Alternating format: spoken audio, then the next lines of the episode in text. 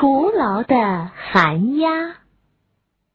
宙斯要为鸟类立一个王，他吩咐众鸟三天后聚集到一起，最美丽的一个将被选为鸟王。于是众鸟纷纷跑到河边精心打扮，希望能获得宙斯的好感，连寒鸦都心动了。寒鸦一身乌黑，长得非常丑陋。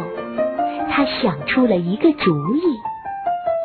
寒鸦来到河边，悄悄把鸟儿们脱落的羽毛捡回家，小心翼翼地插在自己身上，再用胶粘住。到了比赛那天，鸟儿们早早来了。不久。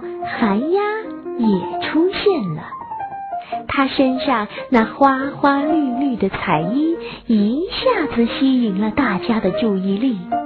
这鸟太漂亮了，宙斯被寒鸦迷住了，准备立它为王。